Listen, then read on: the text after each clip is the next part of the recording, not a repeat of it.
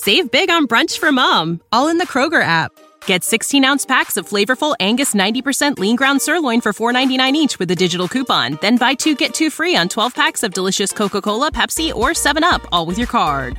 Shop these deals at your local Kroger today or tap the screen now to download the Kroger app to save big today. Kroger, fresh for everyone. Prices and product availability subject to change. Restrictions apply. See site for details.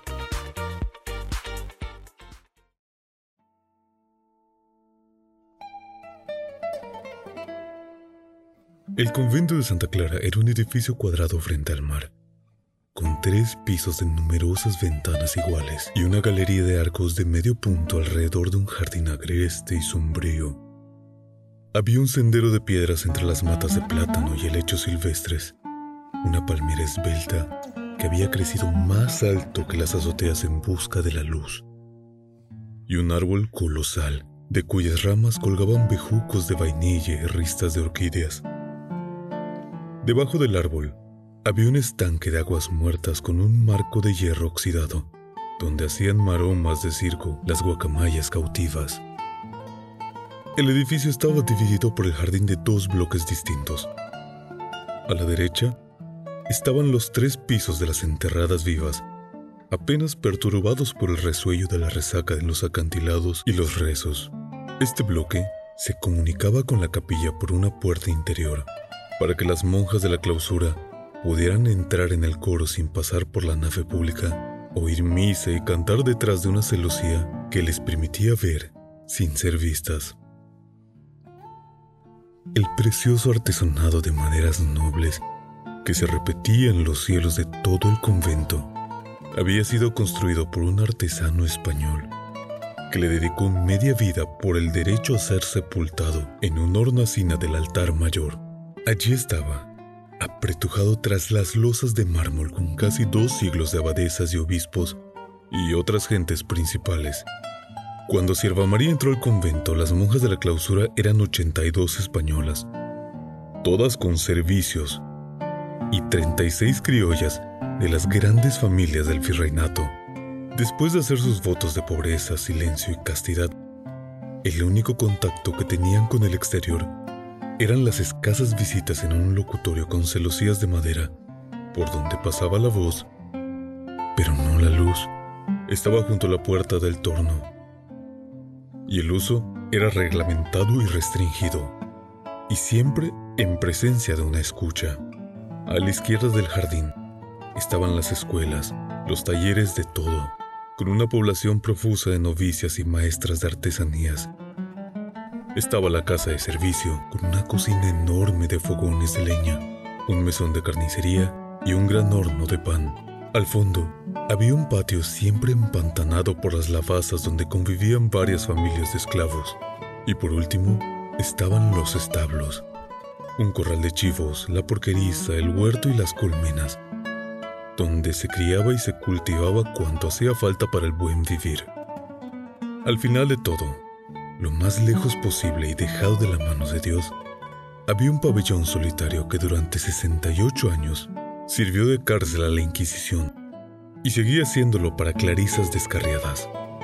Fue en la última celda de ese rincón del olvido donde encerraron a Sierva María a los 93 días de ser mordida por el perro y sin ningún síntoma de la rabia. La tornera que la había llevado de la mano se encontró al final del corredor con una novicia que iba para las cocinas. Le pidió que la llevara con la abadesa. La novicia pensó que no era prudente someter el fragor del servicio a una niña tan lánguida y bien vestida. La dejó sentada en uno de los bancos de piedra del jardín para recogerla más tarde, pero lo olvidó de regreso. Dos novicias que pasaron después se interesaron por sus collares y sus anillos. Le preguntaron quién era ella no contestó. Le preguntaron si sabía castellano y fue como hablarle a un muerto. Es sordomuda, dijo la novicia más joven. O alemana, dijo la otra. La más joven empezó a tratarla como si careciera de los cinco sentidos. Le soltó la trenza que tenía enrollada en el cuello y la midió por cuartas. Casi cuatro, dijo. Empezó a desbaratarla, pero Sierva María le intimidó con la mirada. La novicia se la sostuvo y le sacó la lengua. Tienes los ojos del diablo, le dijo. Le quitó el anillo sin resistencia, pero cuando la otra trató de arrebatarle los collares, se revolvió como una víbora y le dio en la mano un mordisco instantáneo. La novicia corrió a lavarse la sangre. Cuando cantaron la tercia, Sierva María se había levantado una vez para tomar agua en el estanque. Asustada, regresó al banco sin beber, pero volvió cuando se dio cuenta de que eran cánticos de monjas. Quitó la nata de las hojas podridas con un golpe diestro de la mano y bebió del cuenco hasta saciarse sin apartar a los gusarapos. Luego orinó detrás del árbol, acuclillada y con un palo listo para defenderse de animales abusivos y hombres ponzoñosos, como se lo enseñó Dominga de Viento. Poco después, pasaron dos esclavas negras que reconocieron los collares de santería y le hablaron en lengua yoruba. La niña les contestó entusiasmada en la misma lengua. Como nadie sabía por qué estaba allí, las esclavas la llevaron a la cocina tumultuosa donde fue recibida con alborozo por la servidumbre. Alguien se fijó entonces en la herida del tobillo y quiso saber qué le había pasado. Me lo hizo mi madre con un cuchillo, dijo ella. A quienes le preguntaron cómo se llamaba, les dio su nombre de negra, María Mandinga. Recuperó su mundo al instante. Ayudó a degollar un chivo que se resistía a morir. Le sacó los ojos y le cortó las criadillas, que eran las partes que más le gustaban. Jugó al diablo con los adultos en la cocina y con los niños del patio y les ganó a todos. Cantó en Yoruba, en Congo y en Mandinga y aún los que no entendían la escucharon absortos. En el almuerzo, comió un plato con las criadillas y los ojos del chivo, guisados en manteca de cerdo y sazonados con especias ardientes. A esa hora todo el convento sabía ya que la niña estaba allí, menos Josefa de Miranda. La abadesa era una mujer enjuta y aguerrida, con una mentalidad estrecha que le venía de familia se había formado en Burgos a la sombra del Santo Oficio. Pero el don de mando y el rigor de sus prejuicios eran de dentro y de siempre. Tenían dos vicarias capaces, pero estaban de sobra porque ella se ocupaba de todo y sin la ayuda de nadie. Su rencor contra el episcopado local había comenzado casi 100 años antes de su nacimiento. La cosa primera, como en los grandes pleitos de la historia, fue una divergencia mínima por asuntos de dinero y jurisdicción entre Clarisas y el obispo franciscano.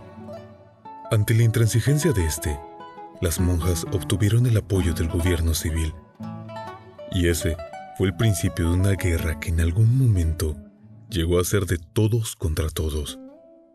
Respaldado por otras comunidades, el obispo puso el convente en estado de sitio para rendirlo por hambre y decretó el cesatio a divinis, es decir, el cese de todo servicio religioso en la ciudad hasta nueva orden.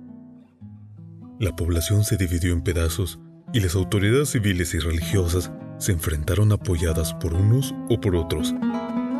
Sin embargo, las clarisas seguían vivas y en pie de guerra al cabo de seis meses de asedio, hasta que se descubrió un túnel secreto por donde las abastecían sus partidarios. Los franciscanos, esta vez con el apoyo de un nuevo gobernador, violaron la clausura de Santa Clara y dispersaron a sus monjas. Se necesitaron 20 años para que se calmaran los ánimos y se restituyera las clarisas del convento desmantelado, pero al cabo de un siglo, Josefa de Miranda seguía cocinándose a fuego lento en sus rencores. Los inculcó en sus novicias, los cultivó en sus entrañas más que en su corazón y encarnó todas las culpas de su origen en el obispo de Cáceres y Virtudes, y de todo lo que tuviera algo que ver con él. De modo que su relación era previsible cuando le avisaron, de parte del obispo, que el marqués de Casualduero había llevado al convento a su hija de 12 años con síntomas mortales de posesión de muñeca. Solo hizo una pregunta. ¿Pero es que existe un tal marqués? La hizo con doble veneno porque era asunto del obispo y porque siempre negó la legitimidad de los nobles criollos, a los cuales llamaba nobles de gotera. A la hora de... ¡Hola! ¡Buenos días, mi pana! Buenos días, bienvenido a Sherwin Williams. ¡Ey! ¿Qué onda, compadre? ¿Qué onda? Ya tengo lista la pintura que ordenaste en el ProPlus app. Con más de 6.000 representantes en nuestras tiendas listos para atenderte en tu idioma y beneficios para contratistas que encontrarás en aliadopro.com. En Sherwin Williams somos el aliado del PRO. Al almuerzo, no había podido encontrar a Sierva María en el convento. La tornera le había dicho a una vicaria que un hombre de luto le entregó al amanecer a la niña, vestida como una reina, pero no había averiguado nada sobre ella, porque era justo el momento en que los médicos estaban disputándose la sopa de casabe del domingo de Ramos. Como prueba de su dicho, le entregó el sombrero de cintas de colores. La vicaria se lo mostró a la abadesa cuando estaban buscando a la niña. Y la abadesa no dudó de quién era. Lo agarró con la punta de los dedos y lo reparó a distancia del brazo.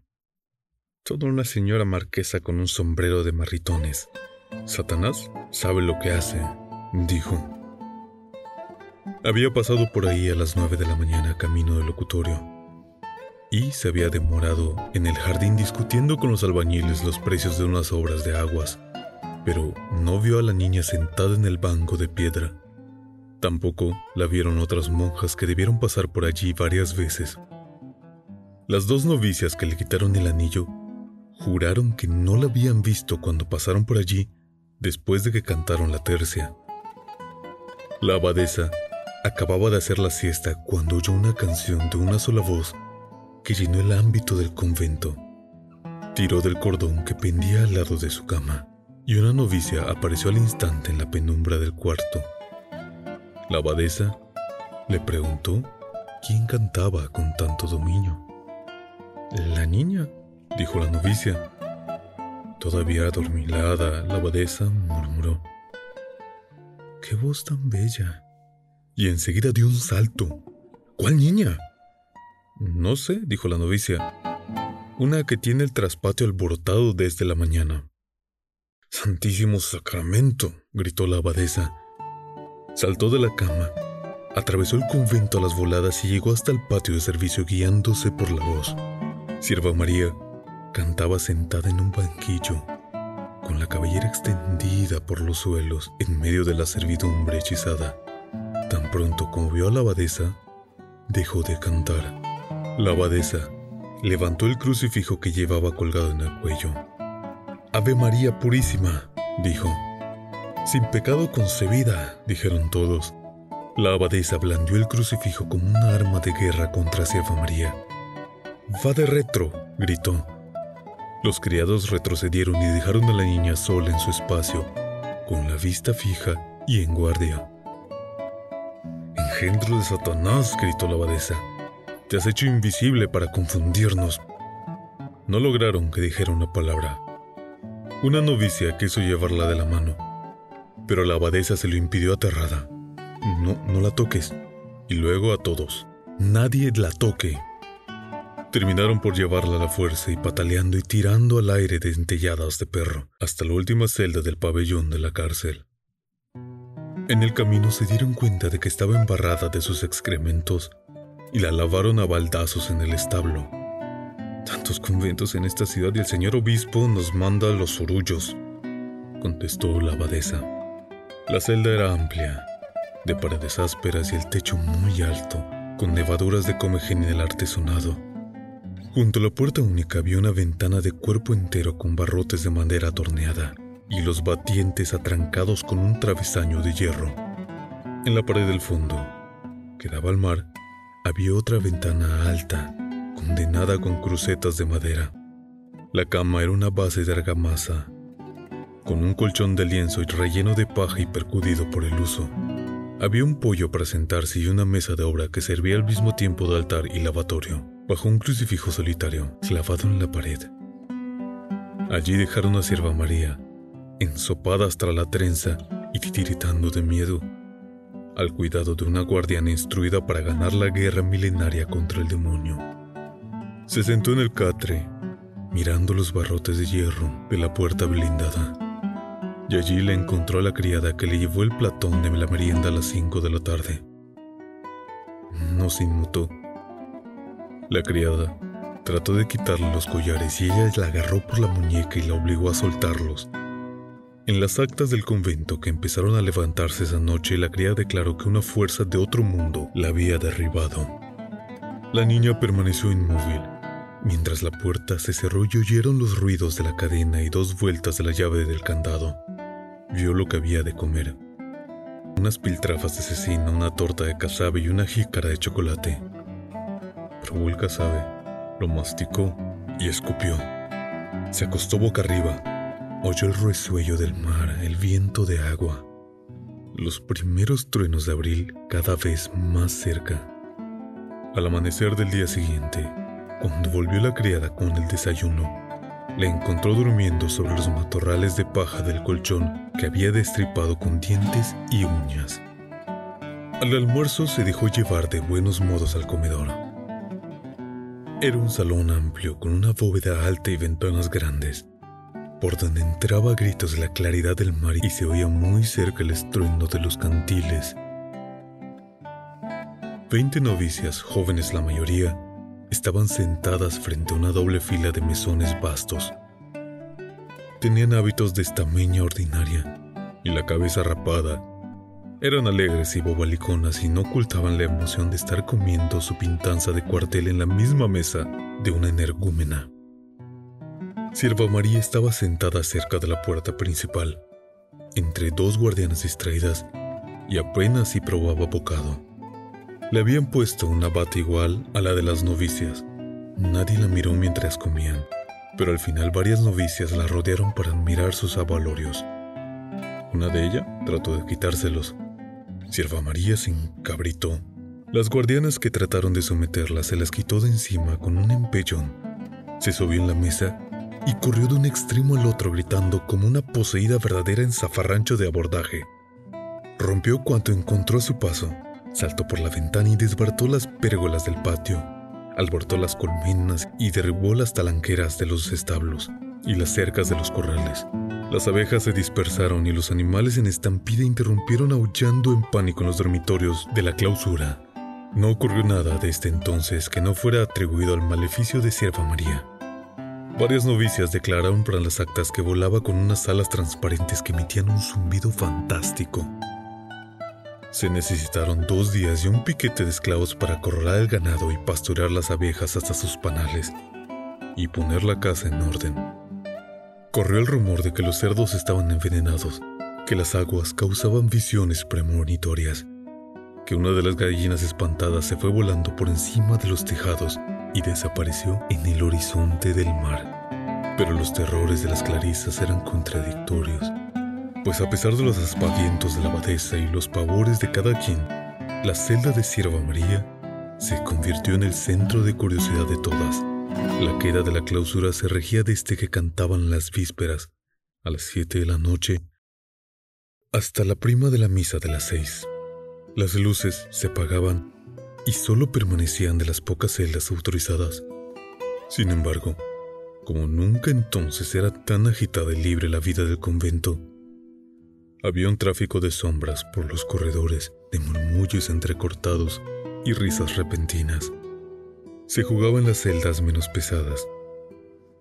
Lo mismo con baraja española, con dados cargados y se bebían licores furtivos y se fumaba tabaco liado a escondidas de que Josefa Miranda lo prohibió. Una niña endemoniada dentro del convento tenía la fascinación de una aventura novedosa. Aún las monjas más rígidas escapaban de la clausura después del toque de queda. Se iban en grupos de dos o tres para hablar con Sierva María.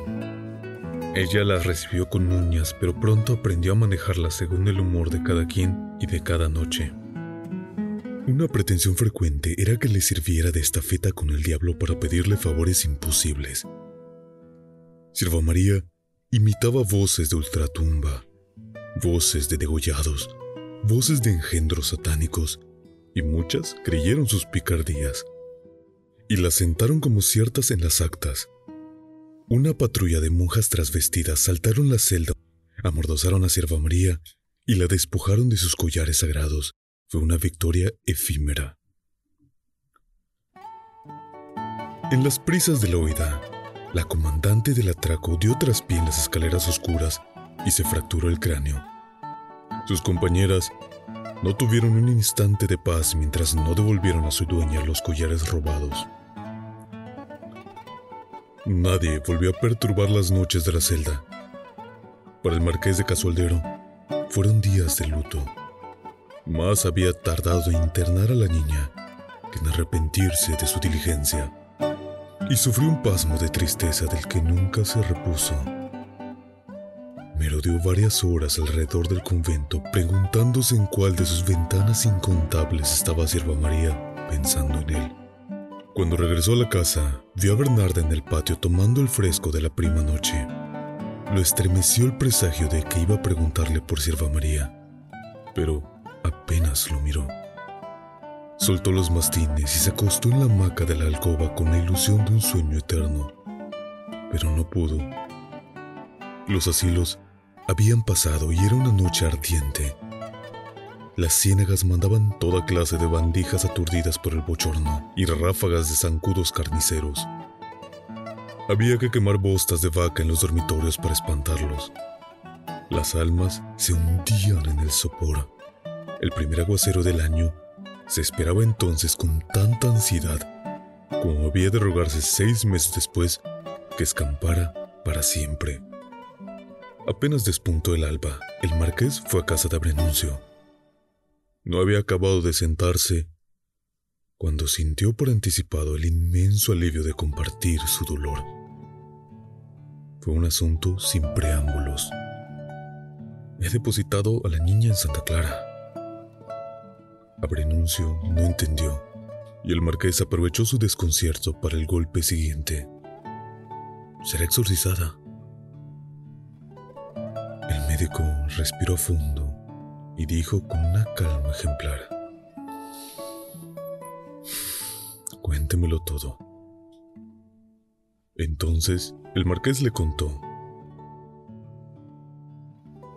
La visita al obispo, sus ansias de rezar, su determinación ciega, su noche en blanco, fue una capitulación del cristiano viejo que no se reservó ni un secreto. Estoy convencido de que fue un mandato de Dios, concluyó. Quiere decir que ha recuperado la fe, dijo Brenuncio. Nunca se deja de creer por completo, dijo el marqués. La duda persiste. Abrenuncio lo entendió. Siempre había pensado que dejar de creer causaba una cicatriz imborrable en el lugar en el que estuvo la fe. Lo que le parecía inconcebible era someter a la hija al castigo de los exorcismos. En ese caso y las hechicerías de los negros no hay mucha diferencia, dijo. Y peor aún, los que son negros no pasan de sacrificar gallos a sus dioses, mientras que el santo oficio se complace descuartizando inocentes en el potro o asándolos vivos en público. La participación del Monseñor Cayetano de Laura en la visita al obispo le pareció un precedente siniestro. Es un verdugo, dijo sin más vueltas, y se perdió en una enumeración erudita de los antiguos asuntos de la fe, contra enfermos mentales ejecutados como energúmenos o herejes. Creo que matarlo hubiera sido más cristiano que enterrarla viva, concluyó. El marqués se santiguó. Abrenuncio lo miró trémulo y fantasmal con sus tafetanes de duelo, y volvió a ver en sus ojos las luciérnagas de la incertidumbre que nacieron en él. Sáquela de ahí, le dijo. Eso es lo que quiero desde que la vi caminando hacia el pabellón de las enterradas vivas, dijo el marqués. Pero no me siento con las fuerzas para contrariar la voluntad de Dios. Pues, siéntese, dijo Brenuncio. Tal vez Dios lo agradezca algún día. Esa noche, el marqués solicitó una audiencia con el obispo. Le escribió de su puño y letra, con una redacción enmarañada y una caligrafía infantil. La entregó en persona al portero para estar seguro de que llegaba a su destino. El obispo fue notificado el lunes de que Sierva María estaba lista para los exorcismos. Había terminado la merienda en su terraza y no le prestó atención especial al recado. Comía poco, con una parsimonia que podía prolongar el ritual por tres horas.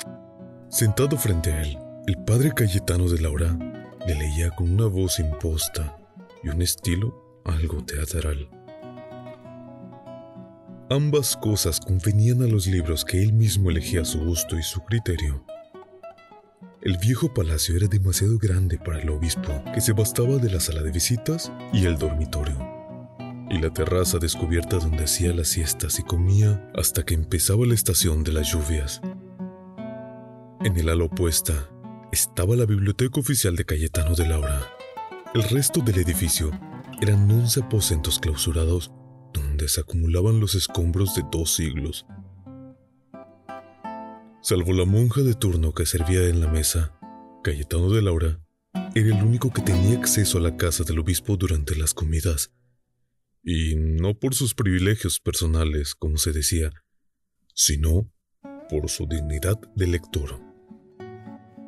No tenía ningún cargo definido, ni más título que el de bibliotecario, pero se le consideraba como un vicario de hecho por su cercanía del obispo y nadie concebía que éste tomara sin él alguna determinación de importancia. Tenía su celda personal en una casa contigua que se comunicaba por el centro con el palacio, en la cual estaban las oficinas y las habitaciones de los funcionarios de las diócesis y las de media docena de monjas al servicio doméstico del obispo. Sin embargo, la casa era la biblioteca donde trabajaba y leía hasta 14 horas diarias y donde tenía un catre de cuartel para dormir cuando lo sorprendiera el sueño. La novedad de aquella tarde histórica fue que de Laura había trastabillado varias veces en la lectura, y más insólito aún, que saltó una página por error y continuó leyendo sin advertirlo.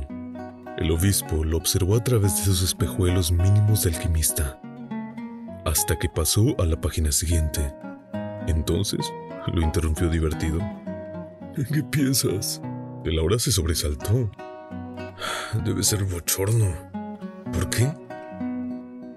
El obispo siguió mirándolo a los ojos. Seguro que es algo más que el bochorno, le dijo. ¿En qué estabas pensando? En la niña, dijo de Laura no hizo ninguna precisión, pues desde la visita del marqués no había para ellos otra niña en el mundo.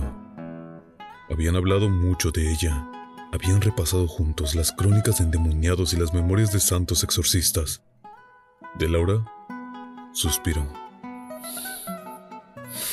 Soñé con ella. ¿Cómo pudiste soñar con una persona que nunca has visto? Le preguntó el obispo una marquesita criolla de 12 años, con una cabellera que la arrastraba como la capa de una reina. ¿Cómo podría ser otra? El obispo no era hombre de visiones celestiales, ni de milagros, ni de flagelaciones. Su reino era de este mundo. Así que movió la cabeza sin convicción y siguió comiendo. De Laura reanudó la lectura con más cuidado. Cuando el obispo terminó de comer, lo ayudó a sentarse en el mecedor. Ya instalado, el obispo dijo, Ahora sí, cuéntame tu sueño. Era muy simple. De Laura había soñado que Sierva María estaba sentada frente a la ventana de un campo nevado, arrancando y comiéndose una por una las uvas de un racimo que tenía en el regazo. Cada uva que arrancaba retoñaba enseguida en el racimo.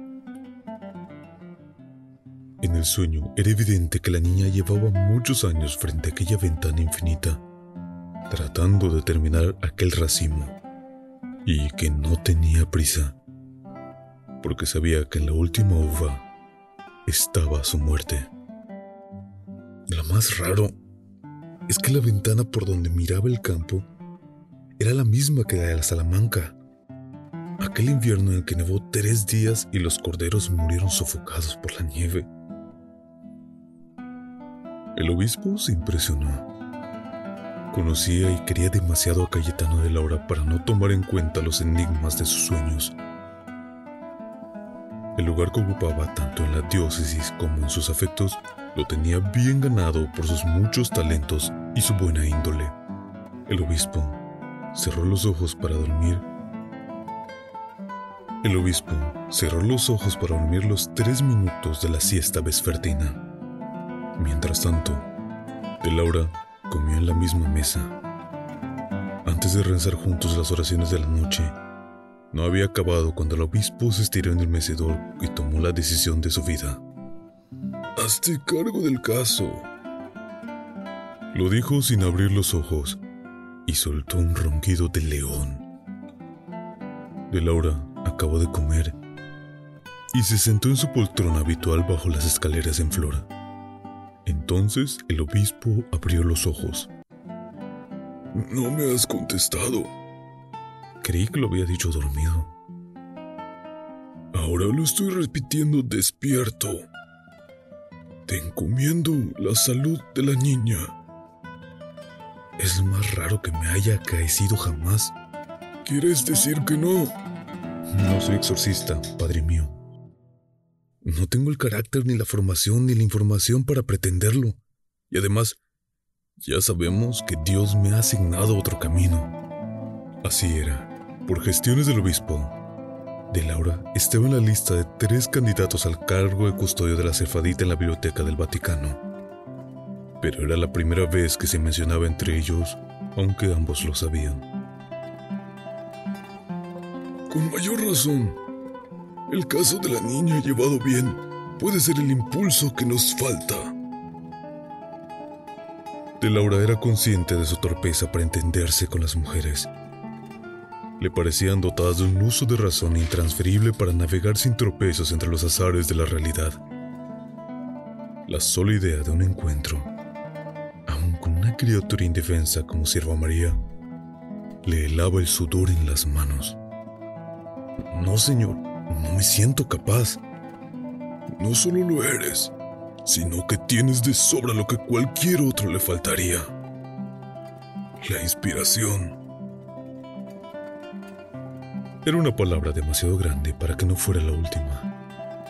Sin embargo, el obispo no lo combinó a aceptar enseguida, sino que le concedió un tiempo de reflexión, hasta después de los duelos de Semana Santa que empezaba aquel día. Ve a ver a la niña, estudia el caso a fondo y me informas. Fue así como Cayetano Alcino del Espíritu Santo de Laura y Escudero a los 36 años cumplidos, entró a la vida de Sierva María y la historia de una ciudad. Había sido alumno del obispo de en su célebre cátedra de teología de Salamanca, donde se graduó con honores. Estaba convencido de que su padre era descendiente directo de Garcilaso de la Vega, por quien guardaba un culto casi religioso y lo hacía saber de inmediato. Su madre era una criolla de San Marín de Loba, en la provincia de Mompox, emigrada a España con sus padres.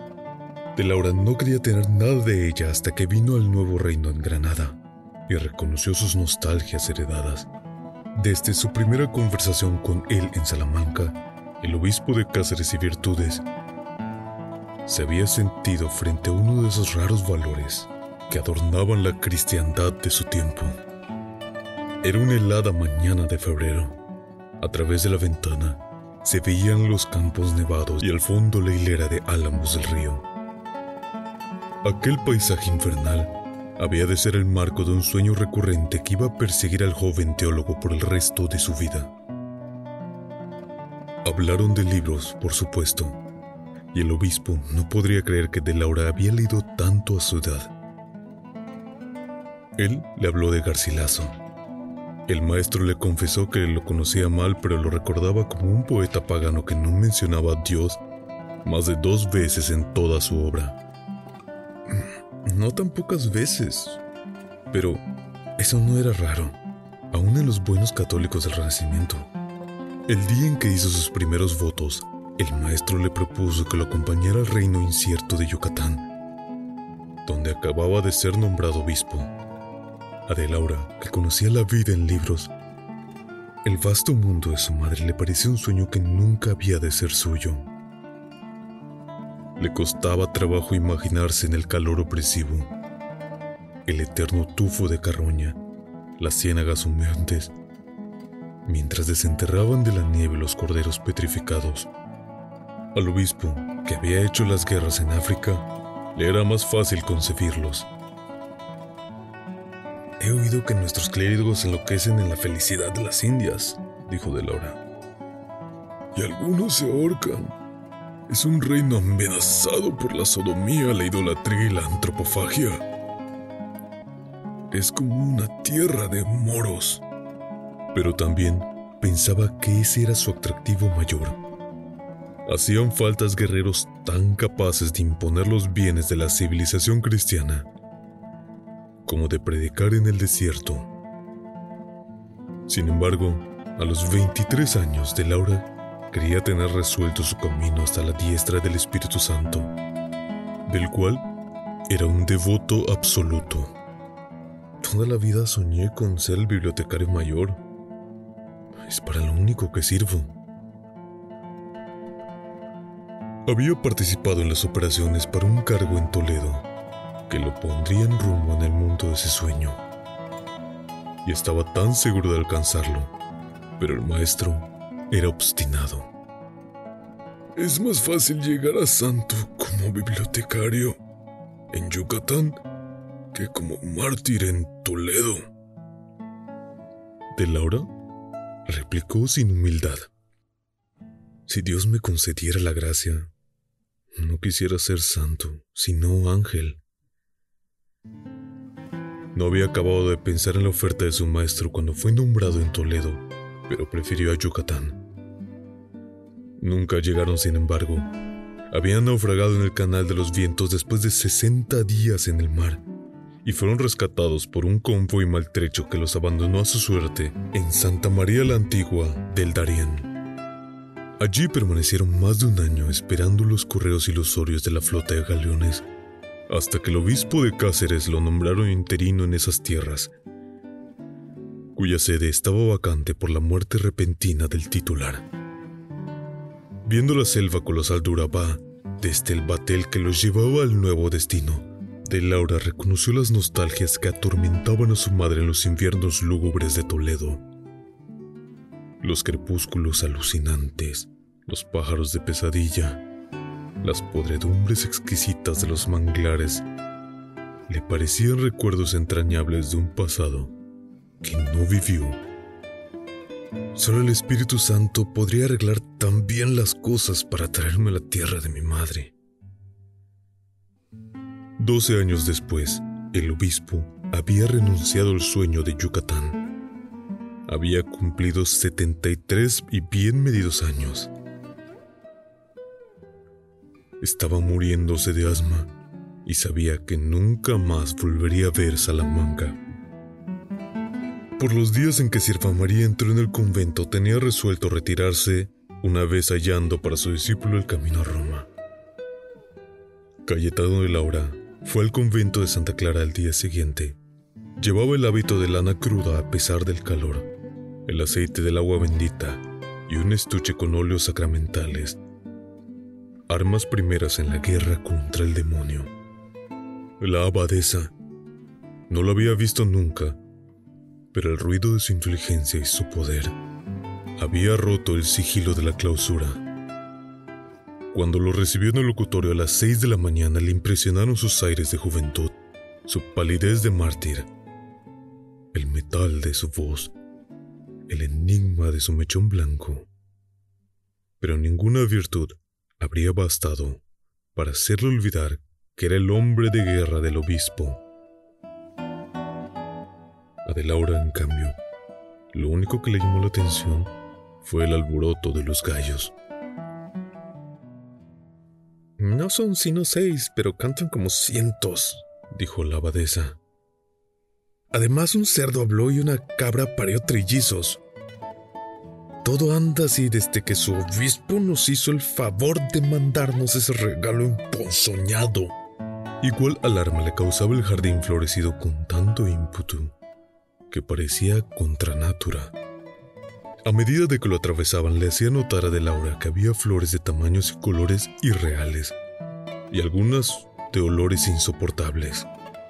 Todo lo cotidiano tenía para ella algo sobrenatural. A cada palabra, de Laura sentía que era más fuerte que él y se apresuró a afilar sus armas.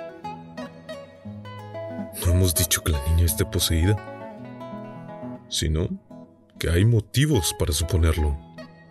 Lo que estamos viendo habla de por sí. Tenga cuidado. A veces atribuimos al demonio ciertas cosas que no entendemos, sin pensar que pueden ser cosas que no entendemos de Dios. Santo Tomás lo dijo y a él me atengo. A los demonios no hay que creerles ni cuando dicen la verdad. A un lado estaban las celdas vacías cerradas con candado durante el día, y enfrente la hilera de ventanas abiertas al esplendor del mar. Las novicias no parecían distraerse de sus labores, pero en realidad estaban pendientes de la abadesa y su visitante, mientras se dirigían al pabellón de la cárcel. Antes de llegar al final del corredor, donde estaba la celda de Sierva María, pasaron por la de Martina de la Borde una antigua monja condenada a cadena perpetua por haber matado a dos compañeras suyas con un cuchillo de destazar. Nunca confesó el motivo. Llevaba ahí 11 años y era más conocida por sus evasiones frustradas que por su crimen. Nunca aceptó que estar presa de por vida fuera igual que ser monja de clausura. Y era tan consecuente que se había ofrecido para seguir cumpliendo la condena como sirviente en el pabellón de las enterradas vivas. Su obsesión era implacable, a la que se consagró con tanto ahínco como a su fe. Era la de ser libre aunque tuviera que volver a matar. De Laura no resistió la curiosidad un tanto por el de asomarse a la celda entre las barras de hierro de la ventanilla. Martina estaba de espaldas. Cuando se sintió la mirada, se volvió hacia la puerta y de Laura padeció al instante el poder de su hechizo. Inquieta, la abadesa lo apartó de la ventanilla. Tenga cuidado. Esa criatura es capaz de todo. ¿Tanto así? Así de tanto. Si de mí dependiera, estaría libre desde hace mucho tiempo. Es una causa de perturbación demasiado grande para este convento. Cuando la guardiana abrió la puerta, la celda de Sierva María exhaló como un fao de podredumbre. La niña yacía boca arriba en la cama de piedra sin colchón, atada de pies y manos y con correas de cuero. Parecía muerta, pero sus ojos tenían la luz del mar. De Laura la vio idéntica a la del sueño, y un temblor se apoderó de su cuerpo y lo empapó de un sudor helado. Cerró los ojos y rezó en voz baja, con todo el peso de su fe, y cuando terminó, había recobrado el dominio. Aunque no estuviera poseída por ningún demonio, esta pobre criatura tiene aquí el ambiente más propicio para estarlo. Honor que nosotras no merecemos. Pues habían hecho de todo para mantener la celda en el mejor estado. Pero Sierva María generaba su propio muladar. Nuestra guerra no es contra ella, sino es contra los demonios que la habiten. Entró caminando de puntillas para sortear las inmundicias del piso asperjó la celda con el hisopo de agua bendita murmurando las fórmulas rituales. La abadesa se aterrorizó con los lamparones que iba dejando el agua en las paredes. ¡Sangre! De Laura le impugnó su ligerencia de juicio. No porque el agua fuera roja tenía que ser sangre, y aun siéndolo, no tenía que ser cosa del diablo. Más justo sería pensar que sea un milagro y ese poder solo es de Dios. Pero no era lo uno ni lo otro, porque al acercarse en la calle las manchas no eran rojas, sino de un verde intenso. La abadesa enrojeció No solo las clarisas, sino todas las mujeres de su tiempo tenían vedada cualquier clase de formación académica. Pero ella había aprendido esgrima escolástica desde muy joven en su familia de teólogos insignes y grandes herejes.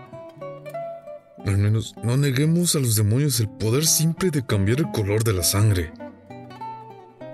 Nada es más útil que una duda a tiempo. Lea a San Agustín. Muy bien leído que me lo tengo. Pues vuelva a leerlo. Antes de ocuparse de la niña, le rogó de muy buen tono a la guardiana que saliera de la celda. Luego, sin la misma dulzura, le dijo a la abadesa: Usted también, por favor. Bajo su responsabilidad, dijo ella. El obispo es la jerarquía máxima. No tiene que recordármelo. Ya sabemos que ustedes son los dueños de Dios. De Laura le regaló el placer de la última palabra. Se sentó en el borde de la cama y revisó a la niña con rigor de un médico. Seguía temblando, pero ya no sudaba. Vista de cerca, Sierva María tenía rasguños y moretones, y la piel estaba en carne viva por el roce de las correas. Pero lo más impresionante era la herida del tobillo, ardiente y supurada por la chapucería de los curanderos. Mientras, mientras la revisaba, De Laura le explicó que no la habían llevado ahí para martirizarla, sino por la sospecha de que tenía un demonio que se le hubiera metido en el cuerpo para robarle el alma. Necesitaba su ayuda para establecer la verdad, pero era imposible saber si ella lo escuchaba y si comprendía que era una súplica que venía del corazón. Al término del examen, de Laura se hizo llevar un estuche de curaciones, pero impidió que entrara la monja boticaria. Ungió las heridas con bálsamos y alivió con soplos suaves el escosor de la carne viva. Admirando la resistencia de la niña ante el dolor, Sierva María no contestó ninguna de sus preguntas, ni se interesó por sus prédicas ni se quejó de nada. Fue un comienzo descorazonador que persiguió a De Laura hasta el remanso de la biblioteca. Era el ámbito más grande de la casa del obispo sin una sola ventana y las paredes cubiertas por vidrieras de caoba con libros numerosos y en orden. En el centro, en el centro, había un mesón con cartas de marear, un astrolabio y otras artes de navegación. Un globo terráqueo con adiciones y enmiendas hechas a manos por cartógrafos sucesivos a medida de que iba aumentando el mundo. Al fondo estaba el rústico mesón del trabajo con el tintero, el cortaplumas, las plumas de pavo criollo para escribir, el polvo de cartas y un florero con un clavel podrido. Todo el ámbito estaba en penumbra y tenía el olor del papel en reposo y la frescura y el sosiego de una floresta. Al fondo del salón, en un espacio más reducido, había una estantería cerrada con puertas de tablas ordinarias. Era la cárcel de los libros prohibidos conforme a los expurgatorios de la Santa Inquisición, porque trataban de materias profanas y fabulosas e historias fingidas. Nadie tenía acceso a ellas, y para explorar los abismos de las letras extraviadas, aquel remanso de tantos años se convirtió en su infierno desde que conoció a Sierva María no volvería a reunirse con sus amigos clérigos y laicos que compartían con él los deleites de las ideas puras. Y se organizaban torneos escolásticos, concursos literarios, veladas de música. Y la pasión se redujo a entender las marrullerías del demonio. Y a eso consagró sus lecturas y reflexiones durante cinco días con sus noches. Antes de volver al convento, el lunes, cuando el obispo lo vio salir con paso firme, le preguntó cómo se sentía. Con las alas del Espíritu Santo, dijo de Laura. Se había puesto la sotana de algodón ordinario que le infundía un ánimo de leñador y llevaba el alma acorazada contra el desaliento. Falta le hacían la guardiana contestó sus saludos con un gruñido. Sierva María lo recibió con un mal ceño y era difícil respirar en la celda por los restos de comidas viejas y excrementos regados por el suelo. En el altar, junto a la lámpara del Santísimo, estaba intacto el almuerzo del día. De Laura cogió el plato y le ofreció a la niña una cucharada de frijoles negros con la manteca cuajada. Ella lo esquivó. Él insistió varias veces y la reacción de ella fue igual. De Laura se comió entonces la cucharada de frijoles y la saboreó. Se la tragó sin masticar con gestos reales de repugnancia. Tienes razón, esto es infame. La niña no le prestó la menor atención. Cuando le curó el tobillo inflamado, se le crispó la piel y sus ojos se humedecieron. Él la creyó vencida. La alivió con unos susurros de buen pastor y al fin se atrevió a zafarle las correas para darle una tregua al cuerpo estragado. La niña flexionó los dedos varias veces para sentir que aún eran suyos y estiró los pies entumidos por las amarras. Entonces miró a De Laura por primera vez. Lo pesó, lo midió y se le fue encima con un salto certero de animal de presa. La guardiana ayudó a someterla y a amarrarla. Antes de salir, De Laura sacó del bolsillo un rosario de sándalo y se lo colgó a Sirfa María encima de sus collares de santería. El obispo se alarmó cuando le vio llegar con cara arañada y el mordisco en la mano, que dolía de solo verlo. Pero más lo alarmó la reacción de De Laura que mostraba sus heridas como trofeos de guerra y se burlaba del peligro de contraer la rabia. Sin embargo, el médico del obispo le hizo una curación severa, pues era de los que temían que el eclipse del lunes siguiente fuera el preludio de graves desastres. En cambio, Martina Laborde, la vulneraria, no halló la menor resistencia en Sierva María se había asomado de puntillas en la celda, como al azar, y la había visto amarrada de pies y manos en la cama. La niña se puso en guardia y mantuvo sus ojos bajos y alerta hasta que Martina le sonrió. Entonces, sonrió también y se entregó sin condiciones.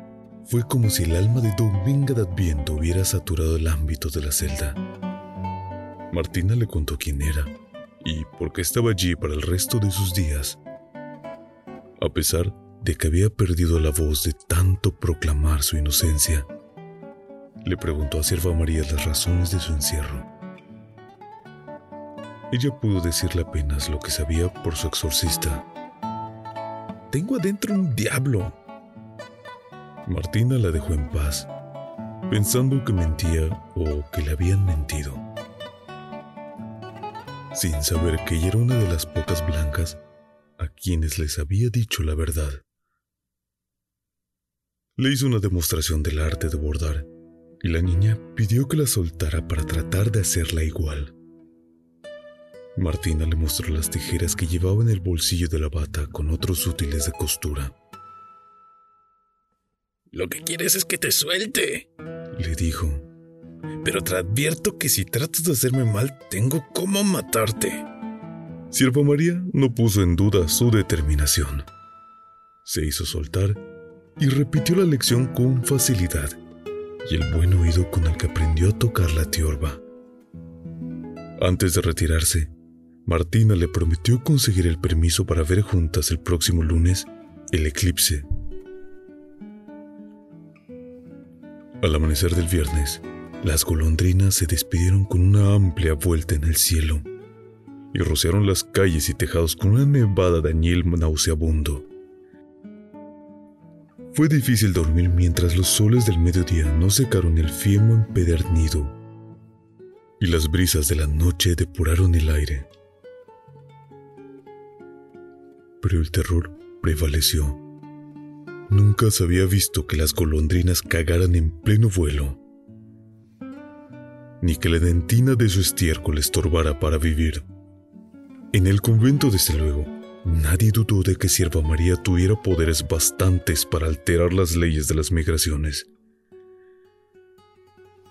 De Laura lo sintió hasta en la dureza del aire. El domingo después de la misa, mientras atravesaba el jardín con una canastilla de dulces de los portales, Sierva María, ajena a todo, llevaba todavía el rosario colgado al cuerpo, pero no le contestó el saludo ni se dignó a mirarlo. Él se sentó a su lado, masticó con deleite una almohábana de la canastilla y dijo con la boca llena, ¡Sabe gloria! Acercó la boca de Sierva María la otra mitad de la almohábana. Ella la esquivó pero no se volvió hacia la pared como las otras veces, sino le indicó a De Laura que la guardiana los espiaba. Él hizo un gesto energético con la mano hacia la puerta. ¡Quítese de ahí! ordenó. Cuando la guardiana se apartó, la niña quiso saciar sus hambres atrasadas en media almohábana, pero escupió el bocado. ¡Sabe mierda de colondrina! Sin embargo, su humor cambió. Facilitó la curación de las pelanduras que les cosían la espalda y le prestó atención a De Laura por primera vez cuando descubrió que tenía la mano vendada. Con una inocencia que no podía ser fingida, le preguntó qué le había pasado. Me mordió una perrita rabiosa con una cola de más de un metro, dijo De Laura. Sierva María quiso ver la herida de Laura se quitó la venda y ella tocó apenas con el índice el halo solferino de la inflamación, como si fuera una brasa, y se rió por primera vez. Soy más mala que la peste, dijo.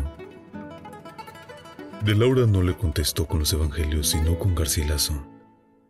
Bien puedes hacer esto con quien quiera sufrirlo. Se fue enardecido por la revelación de que algo inmenso e irreparable había empezado a ocurrir en su vida. La guardiana le recordó al salir, de parte de la abadesa, que estaba prohibido llevar comida de la calle por el riesgo de que alguien les mandara alimentos envenenados, como ocurrió durante el asedio. De Laura le mintió que había llevado la canastilla con licencia del obispo y sentó una protesta formal por la mala comida de las reclusas en el convento célebre por su buena cocina. Durante la cena, le leyó al obispo con un ánimo nuevo. Lo acompañó en las oraciones de la noche, como siempre, y mantuvo los ojos cerrados para pensar mejor en Sierva María. Se retiró a la biblioteca más temprano que de costumbre, pensando en ella, y cuando más pensaba, más le crecían las ansias de pensar. Repitió en voz alta los sonetos de amor de Garcilaso asustado por la sospecha de que en cada verso había una premonición. No logró dormir. Al alba, se dobló sobre el escritorio con la frente apoyada en el libro que no leyó. Desde el fondo del sueño, oyó los tres nocturnos de los maitines del nuevo día en el santuario vecino. Dios te salve María de todos los ángeles, dijo dormido. Su propia voz lo despertó de pronto y vio a Sierva María con la bata de reclusa y la cabellera fuego vivo sobre los hombros. Tiró el clavel viejo y puso un ramo de gardines recién nacidas en el florero del mesón. De Laura, con Garcilaso, dijo en voz ardiente: Por vos nací, por vos tengo la vida, por vos he de morir y por vos muero. Sierva María sonrió sin mirarlo. Él cerró los ojos para estar seguro de que no era un engaño de las sombras. La visión se había desvanecido cuando los abrió, pero la biblioteca estaba saturada por el rastro de sus gardenias.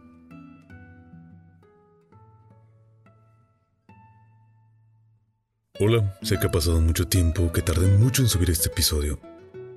La explicación es bastante corta, la verdad es que he estado bastante ocupado con la escuela y demás que se formateó mi computadora. Ahora bien, el único cambio que hay es que ahora sí me presento. Mi nombre es Eduardo. El nombre de Berto es el nombre de mi cuyo. Pero ahora sí, este es mi verdadero nombre. Y ahora sí, si gustan seguirme a mí personalmente, mi perfil en Instagram y en Twitter está como laluchan-bajo. Y de nuevo, honestamente, me gustaría saber qué piensan después de los audiolibros, qué les gusta, qué no les gusta. Y de nuevo, intentar ahora sí tener una rutina de creación constante. Un gusto saludarte desde donde quiera que estés. Gracias por dedicarme los minutos de tu tiempo. Que tengas un excelente día o una hermosa noche. Muchas gracias.